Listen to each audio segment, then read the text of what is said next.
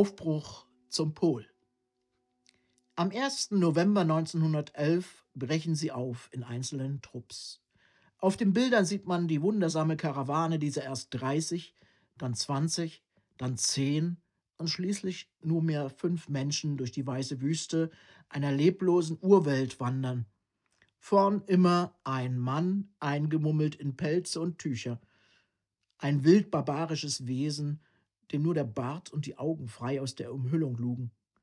Die bepelzte Hand hält am Halfter ein Pony, das seinen schwer beladenen Schlitten schleppt, und hinter ihm wieder ein anderer in gleicher Kleidung und gleicher Haltung, und hinter ihm wieder einer, zwanzig schwarze Punkte in wandelnder Linie in einem unendlichen blendenden Weiß.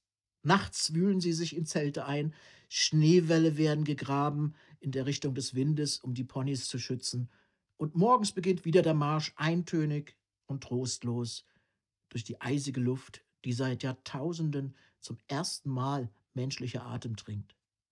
Aber die Sorgen mehren sich, das Wetter bleibt unfreundlich, statt 40 Kilometer können sie manchmal nur 30 zurücklegen, und jeder Tag wird ihnen zur Kostbarkeit, seit sie wissen, dass unsichtbar in dieser Einsamkeit von einer anderen Seite ein anderer gegen das gleiche Ziel vorrückt. Jede Kleinigkeit schwillt hier zur Gefahr. Ein Hund ist entlaufen, ein Pony will nicht fressen. All dies ist beängstigend, weil hier in der Öde die Werte so furchtbar sich verwandeln. Hier wird jedes Lebensding tausendwertig, ja unersetzlich sogar. An den vier Hufen eines einzelnen Ponys hängt vielleicht die Unsterblichkeit, ein verwölkter Himmel mit Sturm kann eine Tat für die Ewigkeit verhindern. Dabei beginnt der Gesundheitszustand der Mannschaft zu leiden. Einige sind schneeblind geworden, anderen sind Gliedmaßen erfroren. Immer matter werden die Ponys, denen man die Nahrung kürzen muss, und schließlich knapp vor dem Birdmore Gletscher brechen sie zusammen. Am 30. Dezember ist der 87. Breitengrad erreicht, Shackletons äußerster Punkt. Hier muss die letzte Abteilung umkehren. Nur fünf Erlesene dürfen mit bis zum Pol. Scott mustert die Leute aus. Sie wagen nicht zu widerstreben, aber das Herz wird ihnen schwer, so griffnah vom Ziel umkehren zu müssen und den Gefährten den Ruhm zu lassen, als Erste den Pol gesehen zu haben. Doch der Würfel der Wahl ist gefallen. Der 16. Januar. Gehobene Stimmung, verzeichnet das Tagebuch. Morgens sind sie ausgerückt, früher als sonst, die Ungeduld hat sie aus ihren Schlafsäcken gerissen, eher das Geheimnis, das furchtbar Schöne zu schauen. 14 Kilometer liegen die fünf Unentwegten bis nachmittags zurück, Heiter marschieren sie durch die seelenlose weiße Wüste dahin. Nun ist das Ziel nicht mehr zu verfehlen. Die entscheidende Tat für die Menschheit fast getan. Plötzlich wird einer der Gefährten, Bowers, unruhig. Sein Auge brennt sich fest an einen kleinen dunklen Punkt in dem ungeheuren Schneefeld. Er wagt seine Vermutung nicht auszusprechen, aber allen zittert nun der gleiche furchtbare Gedanke im Herzen, dass Menschenhand hier ein Wegzeichen aufgerichtet haben könnte. Künstlich versuchen sie sich zu beruhigen. Sie sagen sich, so wie Robinson die fremde Fußspur auf der Insel vergebens erst als die eigene erkennen will. Dies müsse ein Eisspalt sein oder vielleicht eine Spiegelung. Mit zuckenden Nerven marschieren sie näher. Noch immer versuchen sie, sich gegenseitig zu täuschen so sehr sie alle schon die Wahrheit wissen, dass die Norweger, dass Amundsen ihnen zuvorgekommen ist. Bald zerbricht der letzte Zweifel an der starren Tatsache einer schwarzen Fahne, die an einem Schlittenständer hoch aufgerichtet ist, über den Spuren eines fremden, verlassenen Lagerplatzes, Schlittenkufen und die Abdrücke vieler Hundepfoten. Amundsen hat hier gelagert. Das Ungeheure, das Unfassbare in der Menschheit ist geschehen. Der Pol der Erde, seit Jahrtausenden unbeseelt, seit Jahrtausenden und vielleicht seit allem Anbeginn ungeschaut vom irdischen Blick, ist in einem Molekülzeit, ist innerhalb von 15 Tagen zweimal entdeckt worden. Und Sie sind die Zweiten, um einen einzigen Monat von Millionen Monaten zu spät. Die Zweiten in einer Menschheit, für die der Erste alles ist und der Zweite nichts.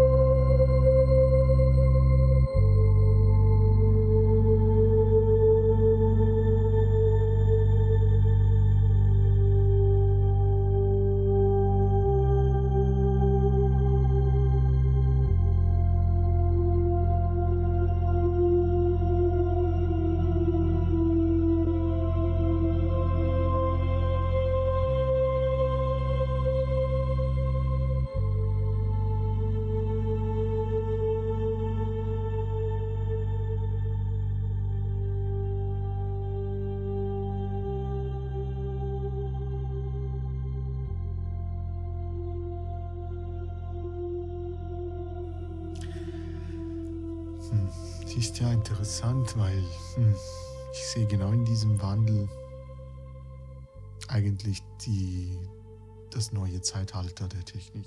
So. Das, die Zeit, die du erwähnt hast, war eine Zeit, wo die Technik uns quasi unsere, so die Spielzeuge äh, angeboten hat, die unseren Status definiert haben. Mhm. Das heißt, die Technik hat be bestimmte äh, Bedürfnisse erfüllt. Was ich heutzutage sehe, ist, dass die Technik immer mehr die Bedürfnisse erzeugt.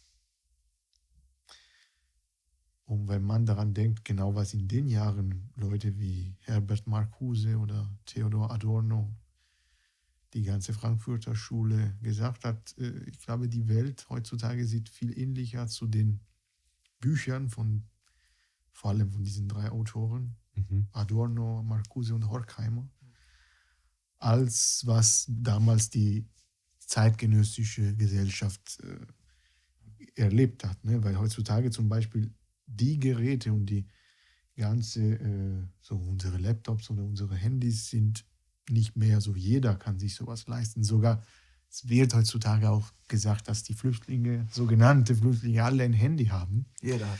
In Afrika. Jeder, aber das stimmt auch. Aber man muss Ja. auch sagen, dass die jetzt keine teure oder keine Geräte sind, die den äh, fi- finanziellen Status eines Menschen definieren können. Dann ist die Frage, wo liegt das Wert von solchen Sachen und wo entsteht die Macht von diesem System?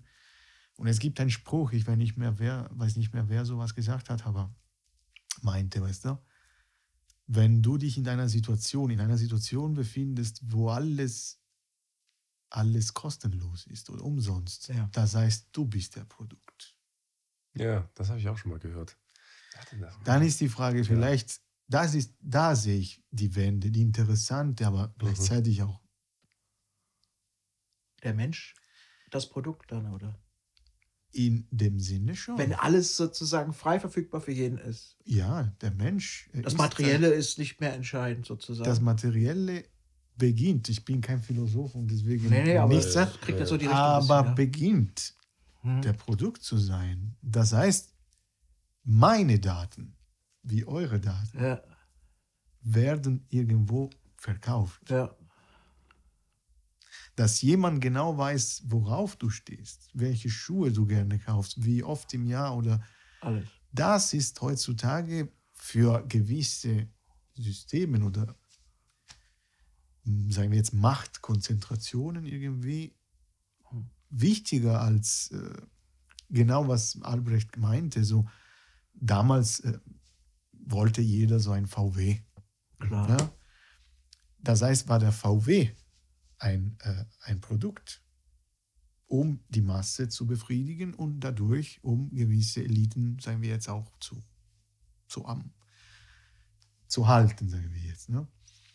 Heutzutage ist nicht wichtig, dass jeder nach einem gewissen Produkt steht oder so oder auf einem gewissen Produkt, aber es ist wichtig, dass jeder den Zugang zu gewissen Geräten oder zu gewissen Systemen hat, die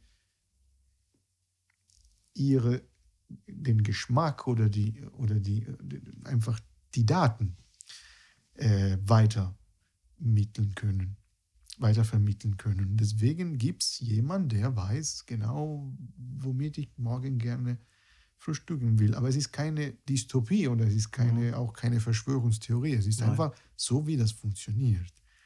Aber ist das schon, also macht das dann tatsächlich dein, also ich sehe, dass da, ich sehe da die, was weiß ich, die, vermutlich ist das eine Optimierungsleistung des Marktes oder so, ne, der sozusagen das ähm, eigentlich, wenn man das jetzt mal so sagen will, seine Produkte im Grunde genommen durch deine Daten noch stärker, noch optimaler an dich anpassen kann und auf das, was du eventuell na nachfragst. Aber ja, genau diese Frage stellt sich mir dann gerade. Ähm, bin ich dann tatsächlich derjenige, der ähm, äh, also hat das so einen großen Einfluss auf mein, auf mein, auf meine tatsächlichen Entscheidungen? Es gibt ein großes Potenzial, denke ich. Es ist irgendwie immer noch eine Art, äh, sagen wir jetzt Provo Provokation oder äh, Spiel viel mit, dem, mit der Freiheit oder mit, mit, der, mit dem Raum der Freiheit der Menschen. Ja. Weil ich habe immer noch das Gefühl, dass es so ist, dass, ähm, äh, dass diese die Daten, die da äh, sozusagen gesammelt werden, das ist wie, würde ich sagen, sozusagen dieser, das ist dieser Optimierungsprozess. Ne? Mhm. Wie kann man im Grunde genommen noch mehr Geld aus dieser ganzen, aus der Gesellschaft rausholen? Ne? Wie kann man noch spezifischer ein Produkt machen?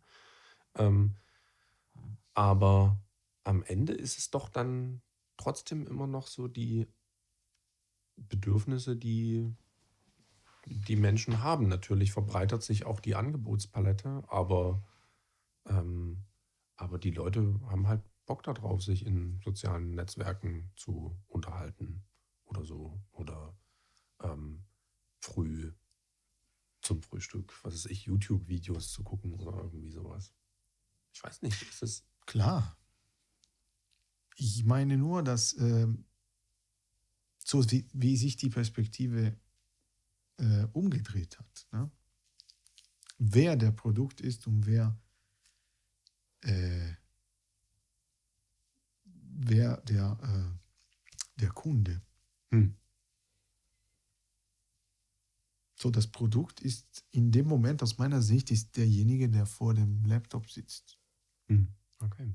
Produkt wodurch geworden? durch den äh, Preis oder das Wert, was seine Daten repräsentieren. Ach, von der Seite siehst du das. Okay. Also du bist, Hm. ähm, du meinst damit sozusagen, dass die, ähm, das Individuum ist wertvoller geworden für, die, für den Markt. Ja, aber Weil man, mit dem, weil man äh, damit Geld es verdienen ist kann. ja, aber das Individuum, da, da, ich glaube, wir brauchen eine zweite Sendung, Ah, ja, weil was ist das in der Serie. Individuum und was macht die Seele des Individuums? Kann man heutzutage über die Seele immer noch so sprechen wie vor 50 Jahren? Ist die Mhm. Seele etwas nicht Materielles? Ist was Materielles? Ist was sind die Daten was Materielles? Hm. Haben wir mit Daten zu tun? Wow. Was, wo liegt Ja, die Grenze zwischen Daten und Gefühle? Wie Ja. viel spielen, die, spielt die Werbung zum Beispiel mit Gefühle? Wo enden die Daten? Wo beginnen die Gefühle? Ja. Wie? So, das ist das Thema. So, die Romantik hat sich mit einer Realität beschäftigt, wo noch klare Grenzen da waren zwischen Natur, Mensch und Technik, sagen wir jetzt. Ne? Das Spannende an die heutige Zeit ist, dass die drei Entitäten sich extrem vermischen, durch die, zum Ja. Beispiel auch durch die äh, Genentechnologie kann man. Menschen Mhm. erzeugen, die, wer hat von uns den Mut, zu jemandem zu gehen und sagen, nee, du hast keine Seele, weil du im Labor erzeu- erzeugt worden bist. Ein Mensch meine ich jetzt. Ne? Es gibt schon Menschen, die irgendwie vielleicht in irgendeinem Labor. Ich weiß es nicht, ich habe nichts dagegen. Okay. Ne? Ja. Äh, So wie bei Frankenstein, ja. Okay. genau. Also, Gleichzeitig aber haben wir unsere Psyche beschäftigt sich so intensiv mit äh, Daten oder mit äh, Systemen, die den Zugang zu der tiefen Psychologie haben. mhm. Und dann ist die Frage, wo endet die Seele, die wir vor einigen Jahrzehnten kennengelernt haben, die Seele von Freud, die Seele von Jung. Wo beginnt die Seele des neuen Zeitalters, eine Seele, die auch äh, aus anderen Sichtweisen zu, zu sehen ist? Äh,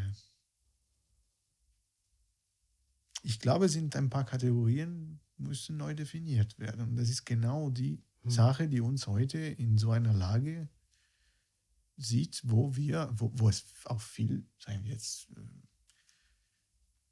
viel Unordnung auf der Welt gibt. Ne? Chaos, ja. Chaos. äh, Deswegen, äh, weil so drei große Säule der, der, des, des Menschsein auf dieser Welt irgendwie nicht mehr zu erkennen sind. Ne? Und viele Leute, auch viele Menschen zum Beispiel, haben die Schwierigkeit, Wissenschaft, Technik und Technologie zu unterscheiden. Oh ja. ja. Und deswegen, man, man fühlt sich von der Technologie oder von der Technik durch die Technologie bedroht und deswegen dann schiebt man die Schuld zur Wissenschaft und beginnt diese ganze Verschwörung über, keine Ahnung, äh, jede mögliche Theorie, die seit Jahrhunderten schon bewiesen wurde, so keine Ahnung, wie die Erde rund oder sphärisch ist oder so. Ja. Aber das spricht natürlich sind Sachen, die, aber spricht auch für diese, für diese Verwirrung, diese enorme Verwirrung. ja, ja. Und dazwischen auch äh, die politische Lage, wo man immer mehr die, den Eindruck hat, dass die Politik nicht mehr aus äh, idealistischen oder ideologischen Antriebe so geführt ist, sondern da herrscht auch die Technik. Ne? Das heißt, Problemlösung. Es gibt ein Problem, muss eine Lösung geben. Ne? Aber das war jetzt keine Denkweise der Politik. Ne? Vor, dem, vor der Wende gab es noch mehr als nur eine Welt auf dieser Welt. Ne? Es gab ein System, zwei Systeme, davor gab es noch mehrere. Alles zusammen macht aus den Menschen eine große Verwirrung. Ne? Und ich will jetzt niemanden raus von der eigenen Verantwortung nehmen, Mhm. ne? weil gewisse Strömungen sind einfach nur zu blamieren. Aber, aber das ist die Lage und ist eine Lage, die nicht nur die sogenannten Extremisten oder die äh, Verschwörungstheoretiker, Querdenker und sowas beschäftigt, ist eine Lage, die alle beschäftigt. Mhm. Ne? Also könnte man äh, sagen, kam mir jetzt gerade so in den Kopf, ähm, könnte man sagen, früher gab es, also in der Romantik gab es eine Überforderung durch die Unendlichkeit, ähm, was nicht zu verstehen war. Mhm. Und da heraus sind äh, Leute kreativ geworden und heute ist es sozusagen eigentlich die Gesellschaft, die Überforderung, die Komplexität durch, oder die Überforderung durch die Komplexität der Gesellschaft, die heutzutage für, ähm, für Überforderung sorgt. Das war doppelt. Für Überforderung sorgt. Also in der Romantik eine Überforderung durch das durch ein, ein, ein, ein, ein metaphysisch transzendentalen Überbau, den Mhm. man zu verstehen oder erfühlen versuchte. Und heute eigentlich ist es mittlerweile nicht mehr, der, der, die Metaphysik interessiert uns eigentlich gar nicht. Wir scheitern eigentlich gerade an der Physik. Hm. Weil vielleicht die Metaphysik in der Physik jetzt zu sehen ist. Metaphysik heißt über die Physik. Ja, das ja. heißt, wir haben in dem Alltag mit so vielen Sachen zu tun, die nicht äh, Greifbar sind, ja. greifbar sind Mhm. und aber einen enormen Einfluss auf unsere Existenz haben, nicht nur materiell, sondern auch spirituell im Sinne Ja. von psychisch und Ja. die haben Distanzen vernichtet, aber gleichzeitig auch neue Grenzen eingesetzt. Die haben uns zu einem Zustand gebracht, wo, wie gesagt, Daten, Gefühlen, Emotionen ineinander fließen und wir haben immer weniger die Möglichkeit, sowas zu unterscheiden, wenn wir nicht daran arbeiten. ne? Ja, ja. Das heißt, vielleicht, vielleicht genau, es ist immer dieses äh, ineinander fließen, das heute besonders ist. Ja. Na, vielleicht, was die Quantumphysik am, am Anfang in den 20er damals schon festgestellt hatte, ne, dass nicht mehr möglich war, eine Realität zu definieren, ohne die Realität zu beeinflussen, Mhm. indem man der Betrachter ist von Ja. der Realität. Vielleicht, dass dieses Konzept jetzt sich unheimlich verbreitet in jedem Bereich, mit dem der Mensch zu tun hat. Mhm. Mhm. Und in der Romantik war der Betrachter derjenige, der sich überfordert, aber von, von etwas Äußerem sich überfordert gefühlt Ja, hat. ja, ja. Das Ding ist, dass wir heute, ja, wir sind die Betrachter, aber wir sind, wir haben auch, wir spielen auch eine Rolle Mhm. Ja. in der Sache. Äh, diese Auseinandersetzung zur Natur zum Beispiel ist nicht nur jetzt in eine Richtung. Äh, Ich kann derjenige sein, der gewisse Reaktionen in der, in der Natur äh, zur Bewegung bringt, die mich vernichten können. Hm.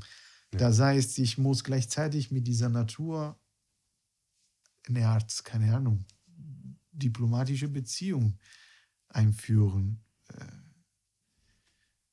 Es ist kompliziert. Ich glaube, langweilig ist es nicht. Nein, nein, So heutzutage Es zu ist kompliziert. Das ist Schlusssatz. Es Genau. ist kompliziert. Genau. Äh, ich glaube, äh, äh, Enrico muss los. Ähm, oder? Oh ja, ich habe zwölf Minuten, Du hast zwölf Minuten. elf Minuten. Elf Minuten. Lieber Enrico, vielen lieben Dank, dass du auf jeden Fall hier warst.